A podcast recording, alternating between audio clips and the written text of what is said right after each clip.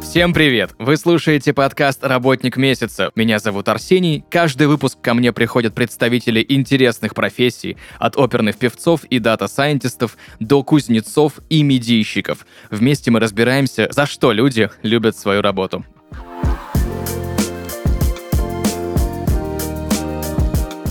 И сегодня в подкасте «Работник месяца» Дарья Кудрявцева, директор по персоналу IT-аутсорсинговой компании Selecty. Дарья, привет. Арсений, привет. Рада тебя слышать. Взаимно. Слушай, у меня к тебе первый вопрос Ага. С некой путаницей. Вот я столкнулся, давай попытаемся разобраться. Потому что в последнее время, ну, мне кажется, эта путаница сложилась, да, в определениях. Ага. Я слышал, что многие думают, например, что HR — это кадровик, рекрутер, корпоративный психотерапевт, сорсер и так далее, и так далее. Давай разберемся, кто такой HR и зачем он вообще бизнесу нужен. Да, действительно есть путаница. И вообще, ты знаешь, вот это общепринятое заблуждение про то, что HR — это прежде всего кадровик, оно уже стало таким мемом. И некоторые менеджеры по персоналу, они могут оскорбляться даже на то, что «А, меня назвали кадровиком. При этом сама зона, вот это кадровое администрирование, это супер важная, ответственная часть э, тоже, она входит в часть HR, но всегда стоит несколько особняком. Да? И в таком в типовом наборе классического менеджера по персоналу кадровое администрирование обычно задачи не входит. Если говорить вот прям верхнеуровнево, я выговорила это слово, HR такой знаешь, коннектор между а, задачами бизнеса и тем, что драйвит людей, которые, собственно, вовлечены в этот бизнес, в эту компанию. Да? Потому что задачи разные. У бизнеса какая цель? Это к тебе вопрос. Генерировать прибыль. Ну да, да. Занимать какую-то долю рынка, зарабатывать деньги, да, ну, генерить прибыль. Да. У сотрудника цель обычно другая. У него цели генерить прибыль для вот этого бизнеса, в котором он работает, обычно нет. У него есть свои цели. Для кого-то это ну, такая базовая, да, это раз в месяц денежку получать. Для кого-то это иметь возможность с интересными людьми тусоваться. Для кого-то это возможность, сейчас это тренд такой, повышать свою капитализацию на рынке труда. То есть становиться супер классным таким сотрудником, за которым потом все будут бегать, и который будет супер экспертом. Это тоже цель, да, и она вот это у сотрудника. И задача HR делать так, чтобы сотрудник свои цели достигал, и бизнес свои цели достигал. И все были а, такая вин-вин система. И все были счастливы, довольны, и вместе дружно шли вперед в светлое будущее. Это если э, так вот верхнеуровнево. А дальше, я думаю, мы с тобой остановимся более детально на различии э, ролей. Кто такой рекрутер, кто такой сорсер. Очень классно у вас был выпуск про сорсера. Те, те, кто не слушал, я прям рекомендую. Особенно, кто работает в рекрутменте. Э, Хорошая такая, хорошая тема, интересная. Спасибо. Спасибо. Слушай, Дарья, я вот не видел ни одной кафедры в ВУЗе, возможно, я плохо искал, да, но, по крайней мере, мне не попадалось, которая бы называлась бы, например, специалист по человеческим ресурсам. Где учат вообще профессии HR? Ты знаешь, есть. На самом деле есть. Не так много, Есть, да? Но в некоторых вузах сейчас появилось, относительно недавно, не, не сейчас, но относительно недавно, появились э, факультеты по направлению а, управления персоналом и менеджмента, обычно они называются. И я уже даже встречаю выпускников. У меня, например, в команде пару человек работают именно выпускники такого факультета. Но специальность новая, и в ней есть, и к ней есть несколько такое, знаешь, настороженное отношение в сравнении вот с классическими такими э, хардовыми специальностями, там, экономика, юриспруденция, там, например, психология. Да? Тут все понятно. Понятно, чем такой человек потом будет себе э, на жизнь зарабатывать, да, чем он будет ценен для компании. А вот управление персоналом это такой, такой знаешь, винегрет, да. То есть он должен и, и людей правильных уметь э, находить, и в законодательстве ориентироваться, и понимать экономику бизнеса. Такой универсальный боец, то есть такая сборная солянка. Поэтому такое вот у многих предвзятое отношение к, к самой специальности, да, управление персоналом. Именно если мы говорим про вузовское обучение. По моей практике, по общению с коллегами, я чаще вижу, что они вузовское образование имеют по специальности экономика, либо психология. Вот у меня, например, я заканчивала психфак. Чаще выпускники экономисты работают в таких крупных компаниях. Да? И именно вот если мы рассматриваем HR-директоров с экономическим образованием, чаще в крупных компаниях HR-директора экономисты. А вот, например, в компаниях, которые работают в сфере IT, чаще встретятся вот такие, как я, которые заканчивали психфак. Они просто ну, как ментально немножко разные. Да? То есть психология — это больше про выстраивание коммуникаций, мотивацию, про ну, такую эмпатийность, да, когда HR должен быть эмпатийным. Вот там как раз выпускники-психологи хорошо выстреливают. В любом случае, вуз — это только, это прям, ну, только база, только харды. Это такая профессия, которая, ну, сейчас, наверное, многие профессии такие, которые требуют нон-стоп прокачки, нон-стоп обучения, постоянно нужно держать руку на пульсе. Очень быстро устаревают инструменты, очень быстро устаревают там, тренды какие-то в профессии. Поэтому вуз — это все таки не, не самое главное. То есть, в принципе, наличие высшего образования, да, это некий маркер да, того, что человек способен завершить какой-то крупный проект в своей жизни. Но если мы говорим про харды, не так критично, какое это будет э, образование. Ну, то есть сейчас многие говорят, да, что в сфере рекрутинга, в сфере HR soft skills решают, если, конечно, можно так сказать. Soft skills, да, да, да, особенно, особенно для HR. Сейчас, наверное, только ленивый не говорит про то, как важны soft skills там, для разработчиков даже, да, для таких профессий, в которых ценность хардов очень сложно там, переоценить, но даже для разработчиков супер важны soft skills, а уж для HR это просто must have. Ты работаешь директором по персоналу. Угу. У меня опять сложилась некая путаница с названиями профессий, потому что я слышал еще название менеджер по набору персонала, HR бизнес-партнер, директор по персоналу, тимлит IT-рекрутеров. Это все разные названия одного и того же, или это все-таки разные должности и разные профессии? Как это в 50 оттенков серого просто у нас, да? Вот и я про то же. Отличия есть отличия есть. Угу. Чаще всего, если человек называется, ну, точнее, выполняет роль да, менеджера по персоналу, наиболее вероятно, что данный специалист работает в компании относительно небольшого размера, где вот, менеджер по персоналу, или иногда могут называть, если он в единственном лице работает, а HR-генералист, выполняет все HR-задачи. Вообще все, все делает. Делает все. Если же компания растет, появляется уже специализация. Очень легко ее понять, эту специализацию. Просто мы идем по жизненному циклу сотрудника. Да? Для того, чтобы сотрудник вообще появился, его нужно найти. И эту задачу выполняют рекрутеры. А в рекрутерском э, профессиональном вот, сообществе есть еще деление как раз. Вот есть сорсеры, есть рекрутеры. Сорсер — это такая техническая специальность, а рекрутер — это специальность больше про коммуникацию, про продажу даже про нахождение матча между специалистами вовне с тем, что требуется компании внутри. Да? Рекрутер находит тех, кто подходит. Далее человека взяли,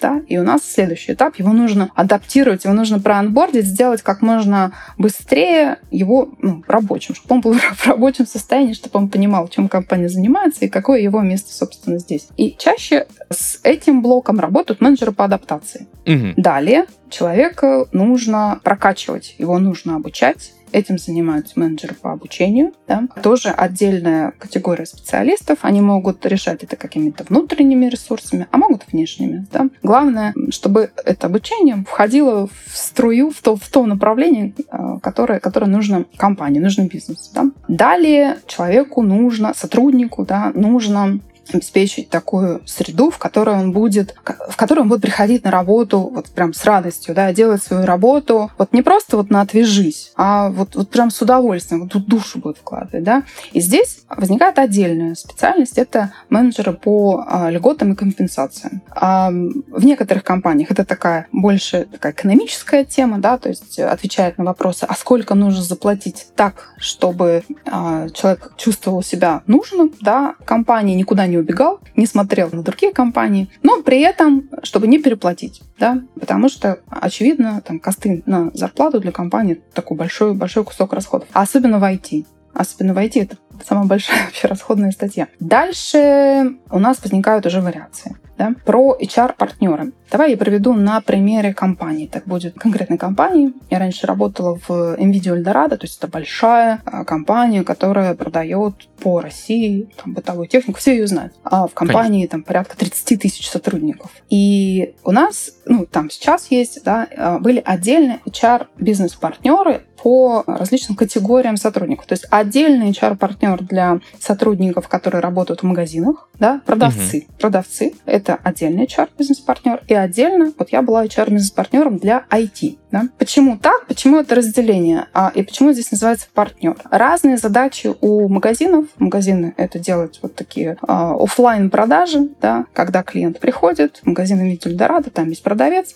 он знает что-то про товар, он знает, как его продать, и он это делает. Да? И, соответственно, чтобы он делал эту работу хорошо, например, с точки зрения мотивации, что мы делаем? Мы обычно, там, не знаю, за проданный пылесос, вот тебе там, не знаю, премия 10 рублей. С IT совершенно другая механика. И другие задачи уже HR должен решать, отталкиваясь от других вводных. То есть там за проданный пылесос ты разработчику, ну, как-то непонятно, как ему за это премию заплатить, да. Тут уже э, нужно э, другие механизмы выстраивать. Например, там, обеспечивать, дать возможность э, обучаться, да, дать возможность развиваться, дать возможность быть причастным к созданию высокотехнологичного сервиса, ну, например, сайт или мобильное приложение, которым пользуются миллионы людей, которые вот это приложение ну, там, зарабатывает там, 30% э, там, от, от всех продаж, например, от, всего, от всей прибыли компании. То есть вот это уже будет э, драйвером в мотивации для IT-сотрудников. Совершенно, совершенно совершенно другая мотивация, и поэтому разделяются. То есть HR-бизнес-партнеры обычно разделяются по бизнес-линейкам разным.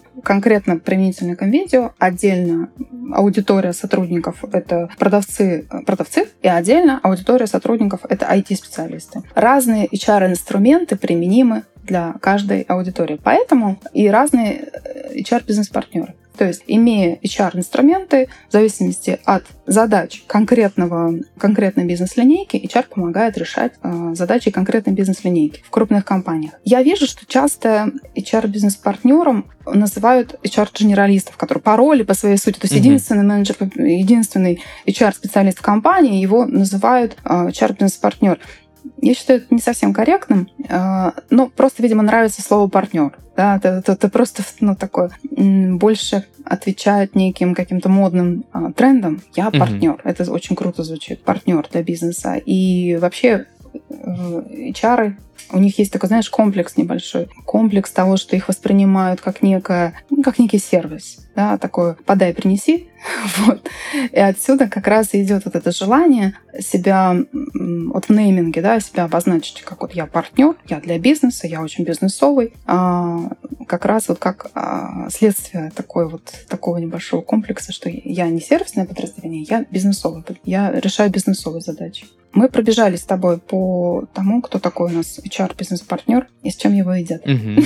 Супер, спасибо тебе большое. Ну, теперь вот стало прям вообще максимально понятно. Угу. Да, кто, куда, зачем и какое разделение. Ты директор по персоналу IT-аутсорсинговой компании Selecti. Расскажи подробнее про компанию, в которой ты работаешь, и что входит в твой круг обязанностей, чем ты занимаешься, как проходит твой рабочий день, например. Selecti — компания, которая существует уже больше 10 лет. А с самого своего рождения компания специализируется на IT-специалистах, а именно их поиске. И изначально Select это было кадровое агентство. До сих пор некоторые нас ассоциируют прежде всего именно как с кадровым агентством. Ну, мы как бы сильно не, сильно не возражаем, но тем не менее основная наша работа сейчас связана немножко с другой сферой. Это именно IT-аутсорсинг. Что такое IT-аутсорсинг? Это предоставление нашим заказчикам рук, голов, мозгов наших IT-специалистов. Мы их находим, нанимаем, они являются нашими сотрудниками, но работают на проектах наших заказчиков. Сейчас это а, в основном банки,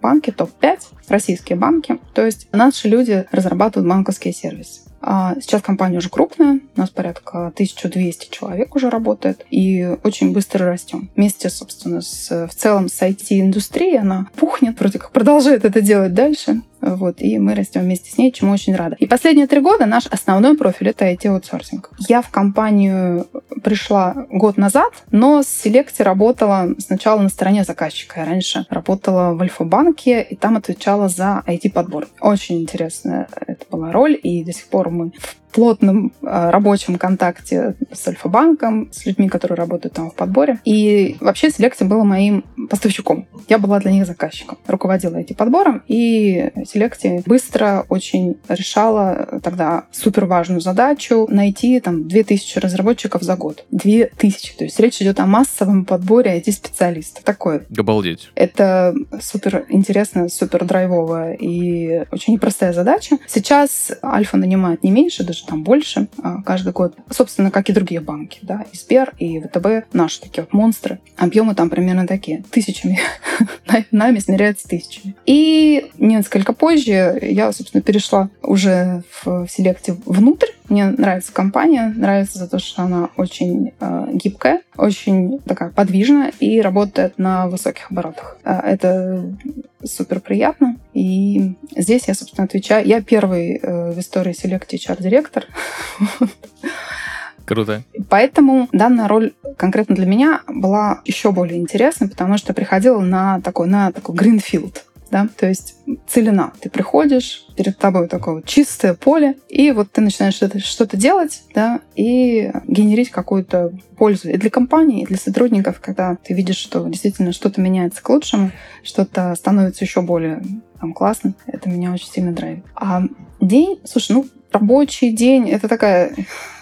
По формату это, знаешь, говорящая голова целый день говорю, говорю, говорю, говорю. А по, по, по содержанию есть э, стандартные такие регулярные операционные задачи, связаны с тем, чтобы администрировать э, приемы, э, там, анбординг, э, заниматься обучением, как-то выяснить причины ухода, например, от компании, да, если кто-то уходит, менять проект. У нас сотрудники могут менять проекты, на которых они работают. Это такая вот операционка, рутина. Она процентов 80, наверное, занимает. И важная часть — это проекты на развитие, на улучшение. Примерно процентов 20. То есть, ну, такое классическое разделение вот правила Паретта, да, 80 на 20, 80 рутина, 20 это на, на развитие, улучшение. И мы делаем такие проекты тоже. Это более интересно, тут требуется такая креативность, а, но тут тоже без операционки никуда, к сожалению. Я все нахожусь под впечатлением с цифры 2000 человек в год, да. и это только для одного заказчика. Это 5 человек в день если разделить на все дни года, но и понятно, есть выходные, праздники mm-hmm. и так далее, то есть примерно по 6,5,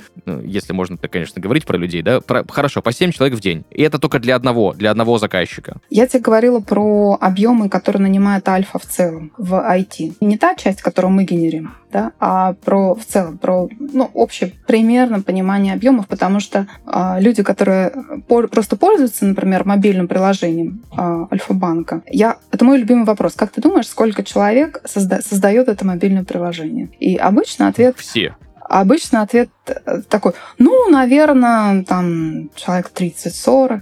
Вот. И когда ты говоришь, что нет, на самом деле, это только там верхушечка айсберга, это только вот э, такое окошечко, которое ты видишь, а за внутри, да, это глобальная работа нескольких тысяч специалистов. И обычно у такого обывателя это всегда вызывает большое удивление непонимание, что же вы такое там э, делаете. Да, я же вижу только вот, не знаю, там баланс счета, я могу сделать какие-то транзакции, э, могу да, акции какие-нибудь купить, вот, оплатить счет за квартиру, что там, что тут сложного? Но нет. А там и сервисы, и микросервисы, и транзакции, да, там огромное, да, огромное да, количество. Да. да. У меня друг работает в банковской сфере, он жаловался недавно, что там постоянно все запросы, что-то переделывать надо. А, конкретно мы растем примерно на 100 в месяц. Наш средний темп сейчас который мы взяли, это 100, плюс 100 сотрудников в месяц. Но это тоже, знаешь...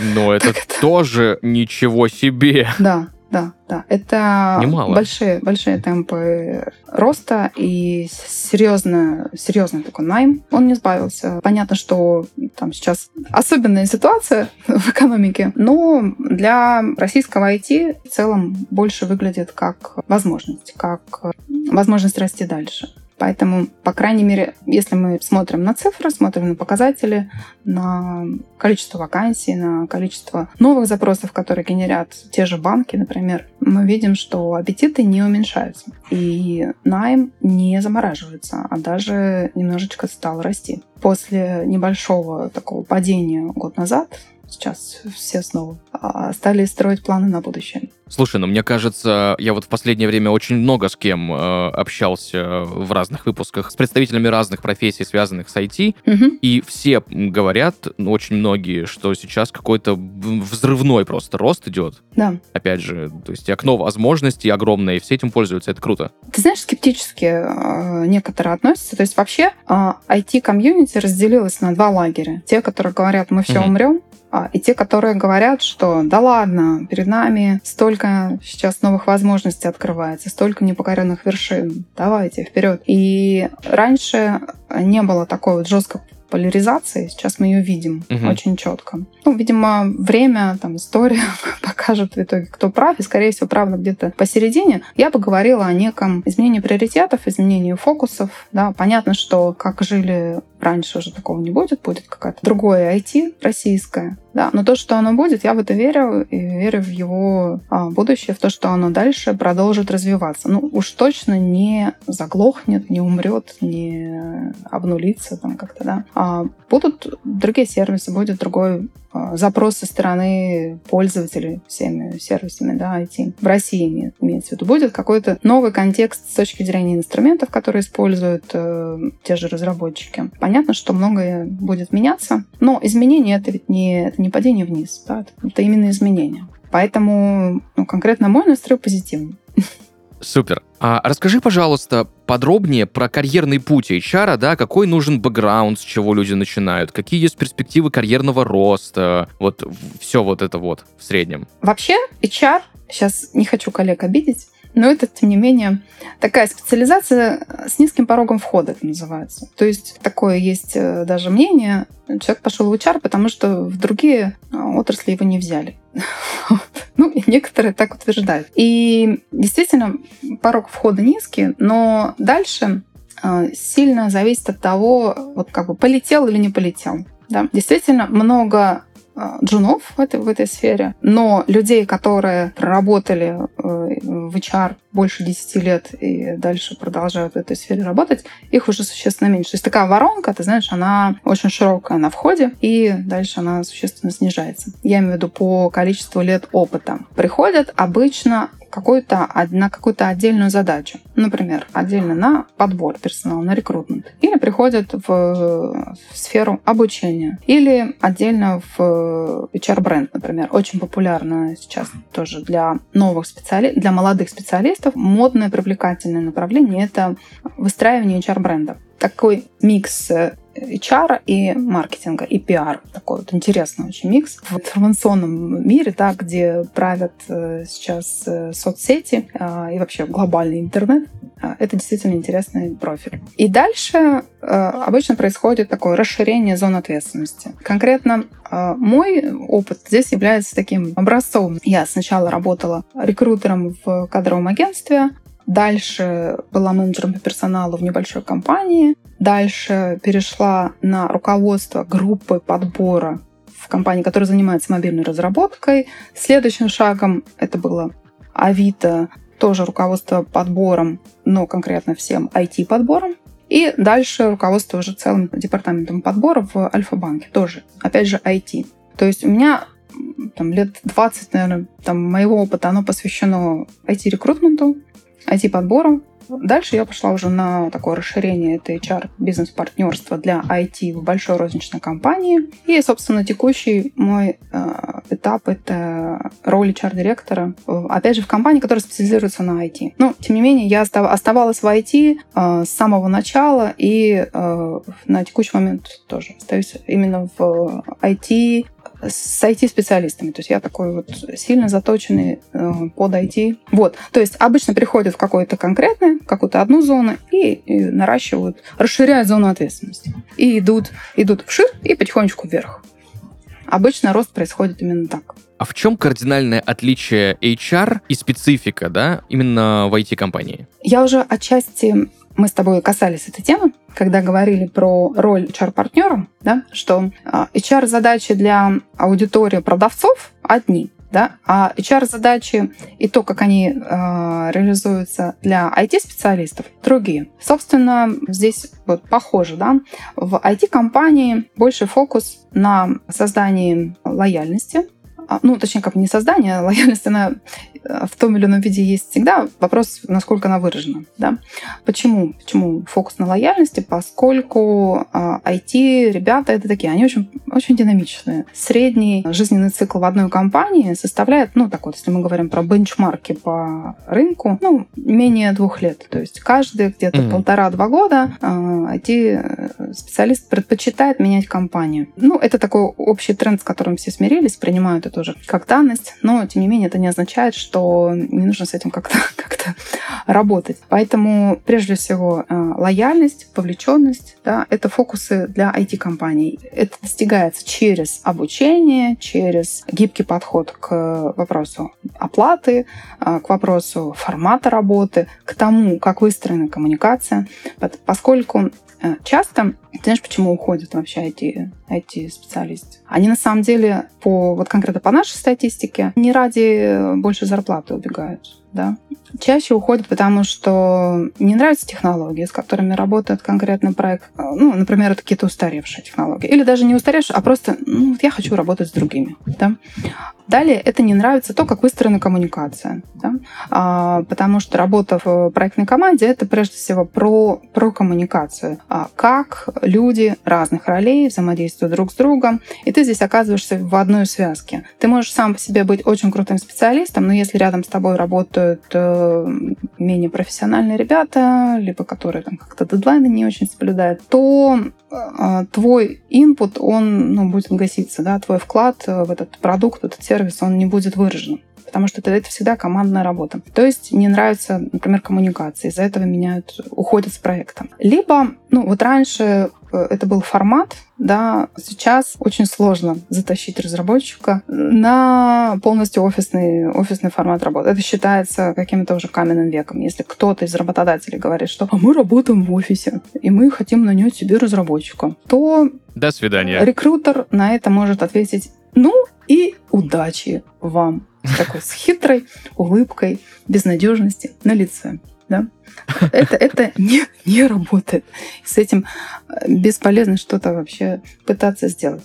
Это такого нет. Поэтому в HR, в IT-компании это человек, который должен быть очень близко э, к, к пониманию настроений, да, а что с сотрудниками происходит, очень гибко реагировать на запросы, да, и постоянно быть, ну, таким эмпатичным очень, да, то есть нужно очень четко чувствовать настроение, а что происходит, а что, а куда все побежали, а нет, не побежали, рады, не рады, довольны, недовольны. IT-специалисты очень любят э, давать обратную связь, очень любят чувствовать, что их слушают, любят возможность э, высказать свое отношение, свое мнение, либо принимать участие в решении, в решении, которое касаются в целом компании. Любят быть услышанными. Да, для них это очень важно. И а, важна общая атмосфера в компании. Поэтому есть некоторые там компании, которым нанимать э, к себе IT-специалистов довольно тяжело. Ну, часто это такие какие-то махровые, такие индустриальные монстры, например. Мы можем это увидеть по тому, что такие крупные компании обычно создают отдельное, отдельное подразделение. Ну, например,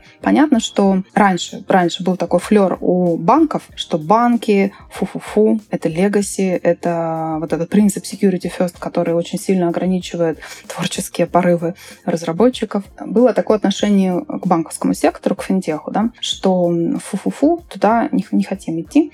И что начали делать банки? Ну, например, тот же наш там, любимый Альфа-банк. А, создавать отдельное подразделение. Да? В, Альфа, в Альфа-банке раньше это было Альфа-лаб, довольно-таки был такой заметный проект. А, Альфа-лаб. То есть мы вроде как банк, но мы отдельные. Нет, точнее, мы, мы не банк. Мы IT-компания, которая помогает банку диджитализироваться. Да? То же самое позже делали и э, Сбер, да, у нас там был Сбер, Сбертех, и там Тинькофф, и Райф. Э, во всех этих банках были отдельные подразделения э, для IT.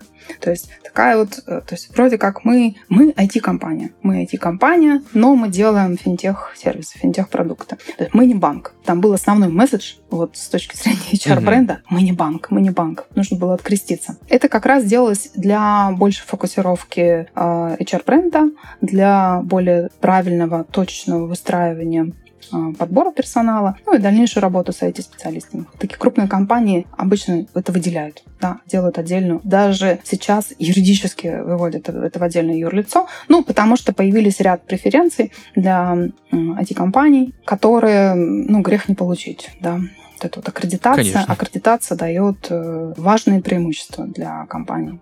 Последние два года прошли, мне кажется, под знаком доминирования удаленной работы. Да. Соответственно, может ли HR работать на удаленке и как изменилась работа HR в связи с массовым уходом сотрудников на удаленный формат? HR должен работать ну, оптимально работать так, как работает большая часть компаний. Если большая часть компаний mm-hmm. работает удаленно, собственно, ты будешь единственным человеком в офисе, и ты точно так же будешь работать удаленным. Да? Ты можешь физически приходить в офис, но твой формат при этом, по сути своей, он останется удаленным. Поэтому, а, где бы физически ни находился HR, а, его формат работы вот такой, а, какой, каким форматом работы пользуется в основном большая часть сотрудников, да, с которыми он ведет коммуникацию. Поэтому, если вот просто отвечать на вопрос, может ли работать удаленно, может. И даже должен, если э, все, все там, если все не в офисе. Как изменилось? Изменилось очень сильно, поскольку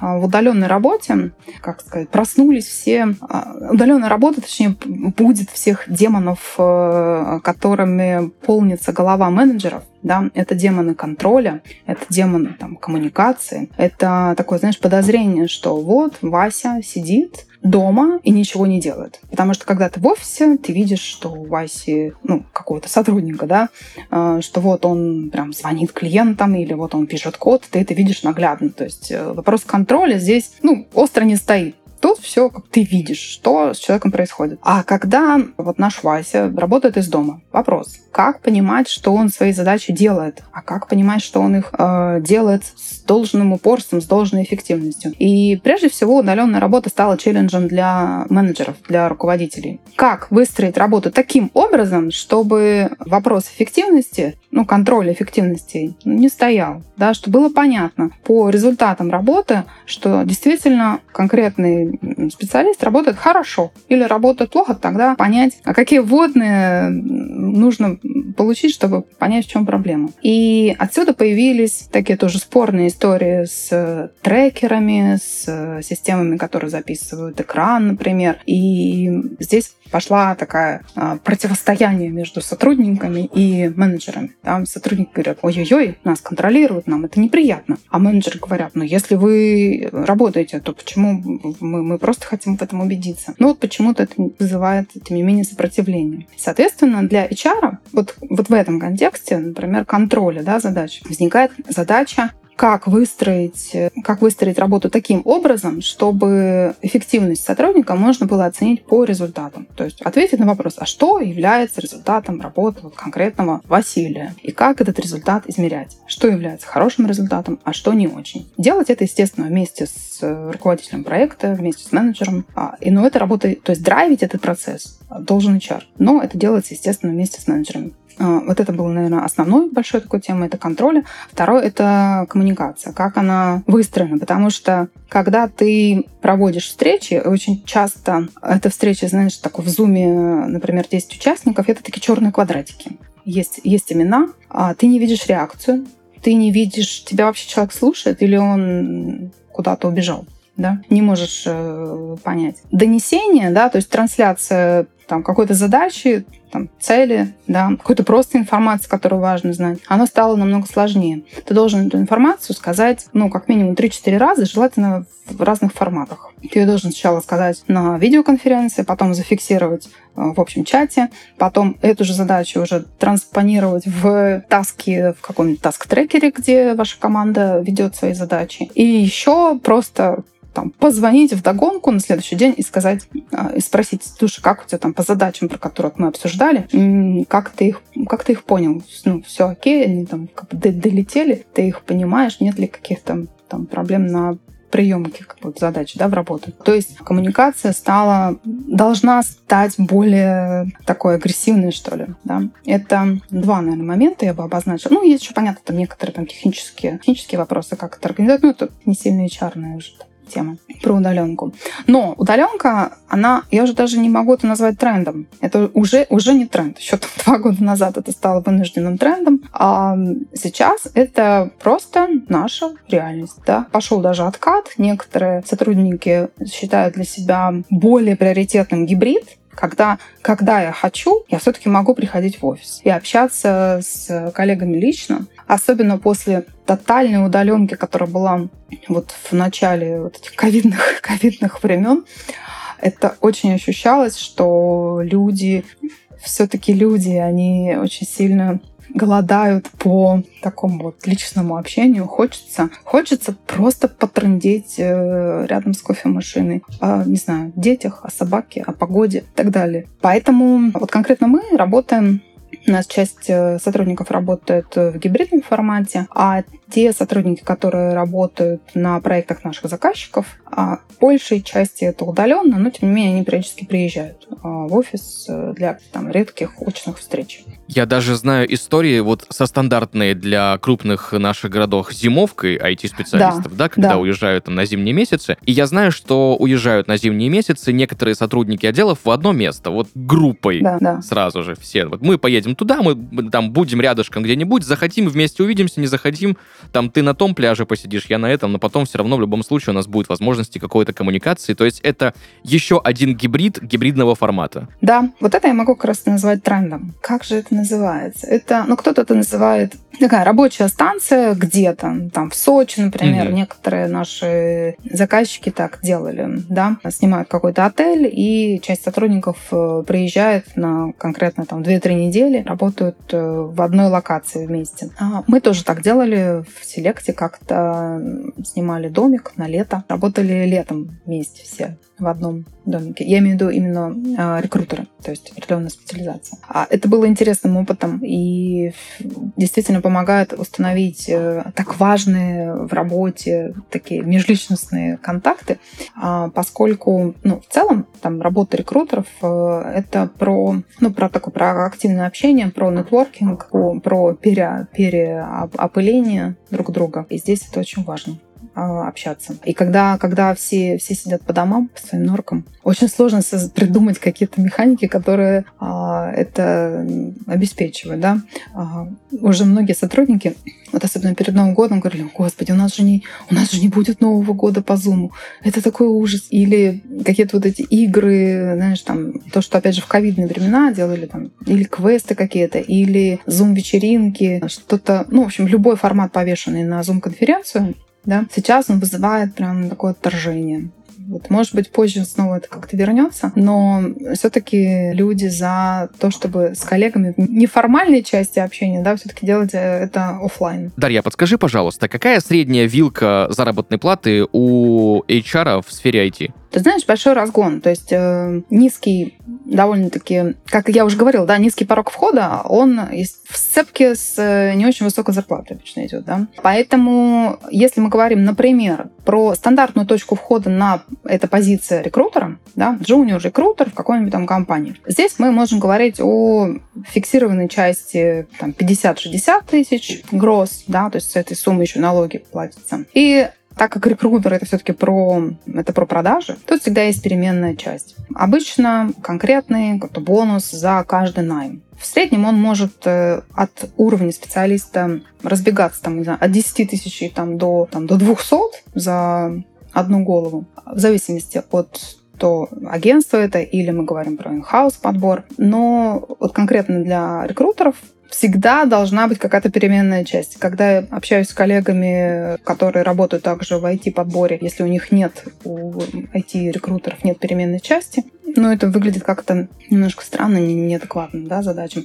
Поэтому успешный рекрутер вы можете прокалькулировать, да, сколько, какой фикс и какой, какая бонусная часть. Если рекрутер делает 3-4 найма, да, и это такие в месяц, да, и это сложная позиция, то мы можем смело говорить об уровне зарплаты там 200-300 тысяч. А, Это про IT мы говорим, да, поскольку здесь э, закрытие каждой вакансии это ну, сложная история. Про другие отрасли там, да, там обычно просто там оклад и все. Дальше, в зависимости от э, профиля, разные могут быть э, там зарплаты, но они сильно разбегаются. То есть вот HR, чем он характерен, что одна и та же роль, ну, например, ну, того же даже HRD, например, мою роль можно взять, да, есть HRD зарплаты там 100 тысяч, есть HRD, если мы говорим про крупные компании, где уровень компенсации может там быть там, до миллиона там, выходить, может даже больше, если это крупная компания. То есть разбег очень большой, он зависит от а, размера компании, да, ну то есть количества сотрудников, которых администрирует а, конкретный HR-директор, и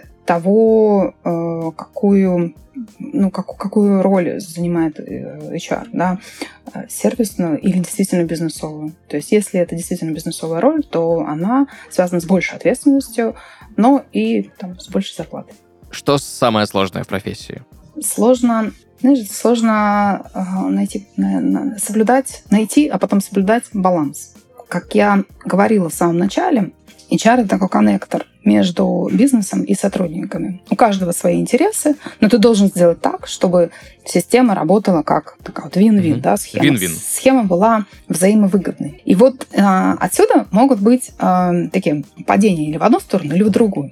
То есть HR, который находится как бы на стороне сотрудника, это такой, знаете, типаж, такая вот мама, для всех она мать, она всех примет, обнимет, прижмет, она такая коллективная там становится. Ну, я, правда, некий общий образ HR, да, в компании. А она становится таким профсоюзом, становится такой жилеткой, и она, она как бы вместе с сотрудниками э, против там, бизнеса, да, получается. Это вот одна крайность. А другая крайность может быть, когда HR очень сильно э, отстаивает э, интересы бизнеса, иногда в ущерб э, интересу сотрудника, сотрудников в целом.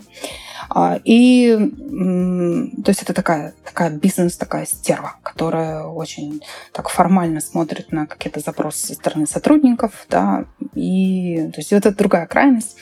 И важно и сложно соблюдать этот баланс, его найти, а, и не быть ни на чьей стороне. То есть, в принципе, неправильное мышление да, некоторых ли позиций, что я должен определиться, а с кем я. Вот по эту сторону баррикад. То есть с сотрудниками или я с бизнесом. Вообще, роль этого не подразумевает. Не нужно искать свою сторону. Ты должен быть четко э, внутри, вообще внутри вот этой системы. Я Швейцария. Да, да, правильно. Я, слушай, это супер правильное определение. Очень хорошая ассоциация. HR — это Швейцария. Супер. Что тебе больше всего нравится в твоей профессии? Нравится то, что она очень многогранная. Ты должен э, очень много знать, много уметь, много быть готовым, много тестировать на практике. Абсолютно разные какие-то инструменты из IT, из маркетинга, из пиара, из э, разных э, отраслей.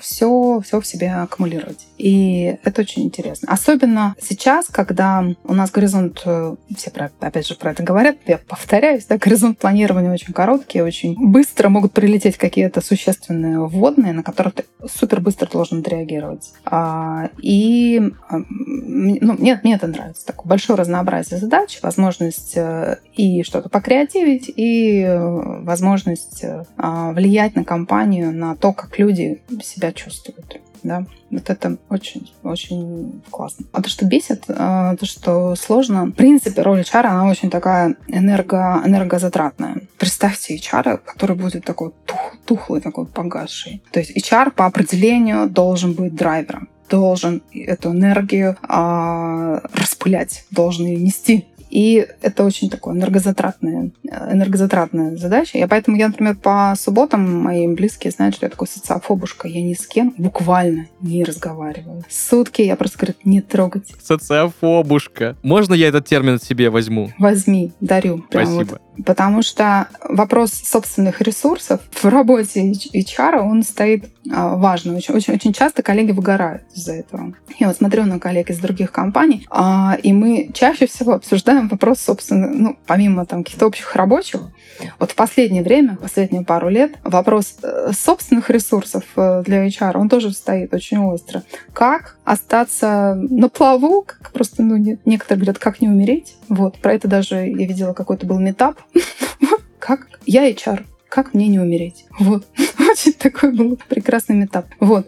А, ну, это вот отражает нашу действительность. И это тоже важная часть э, оставаться, оставаться таким генератором при этом. Ты должен оставаться генератором энергии. Вопрос, наверное, сейчас будет очень странный, возможно, некорректный, но ага.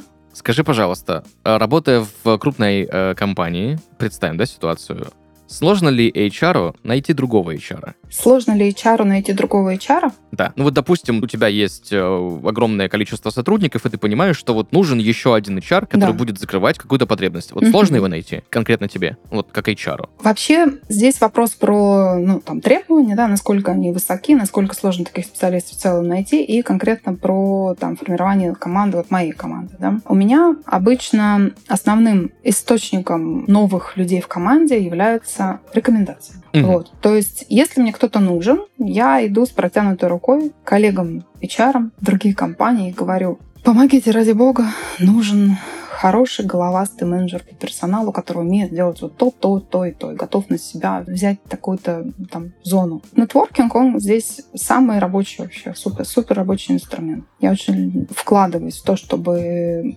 нетворкаться, мне это нравится, я люблю на тусовки ходить, на HR профессионально. Ну, потому что там хорошие люди, интересные очень, поэтому люблю. А, и плюс это помогает решать и вот такие задачи, о которых ты еще спросил. Кого-то найти, ну, вот через э, нетворкинг это самое оно.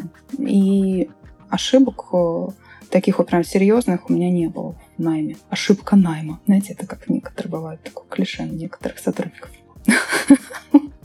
Я как-то... Взяли на работу, терпите. Все. Да, да, да, да. Вот, а, но, но ты знаешь, ну плюс еще а, есть такая практика тоже, ну, подтягивать кого-то из своей прошлой команды. У меня в команде работают э, люди из моей прошлой компании, да, их довольно-таки много, 10 человек, вот. Это не было переманиванием, Круто. это было... Ну, то есть я, я не ханчу, я не ханчу. Ну, разве что иногда. А так... А так все по любви, по взаимовыгодной там, договоренности.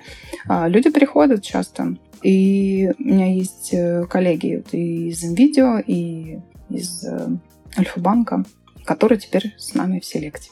Супер. Спасибо тебе большое за такой обстоятельный сегодня, подробный и моментами даже ламповый разговор. Э, наконец-таки у меня спустя некоторое количество разных э, эпизодов, общений и накопленной информации, наконец-таки у меня выстоялось четкое понимание и структура разделения этого рынка и разделения обязанностей HR-специалистов в IT. Спасибо тебе еще раз большое. Классно. Спасибо тебе большое за интересную беседу. Мне тоже доставило это большое удовольствие. Спасибо. В завершение у меня к тебе еще один вопрос. Что бы ты порекомендовала начинающему специалисту, либо же человеку, который хочет научиться быть хорошим HR-специалистом? Попробовать себя в этом. Я думаю, это универсальный совет на самом деле. HR-комьюнити очень открыто с точки зрения коммуникации, то есть есть много каналов в Telegram, а, каналов на YouTube, проектов образовательных, связанных с HR. Да? Поэтому самое правильное это просто а, как это ввязаться, да, а дальше, а дальше ты разберешься для тебя это или не для тебя. Найдешь ты э, для себя здесь э, интерес и возможность э, самореализоваться, или это не совсем твое, потому что все-таки это не для всех, не для всех это подходит.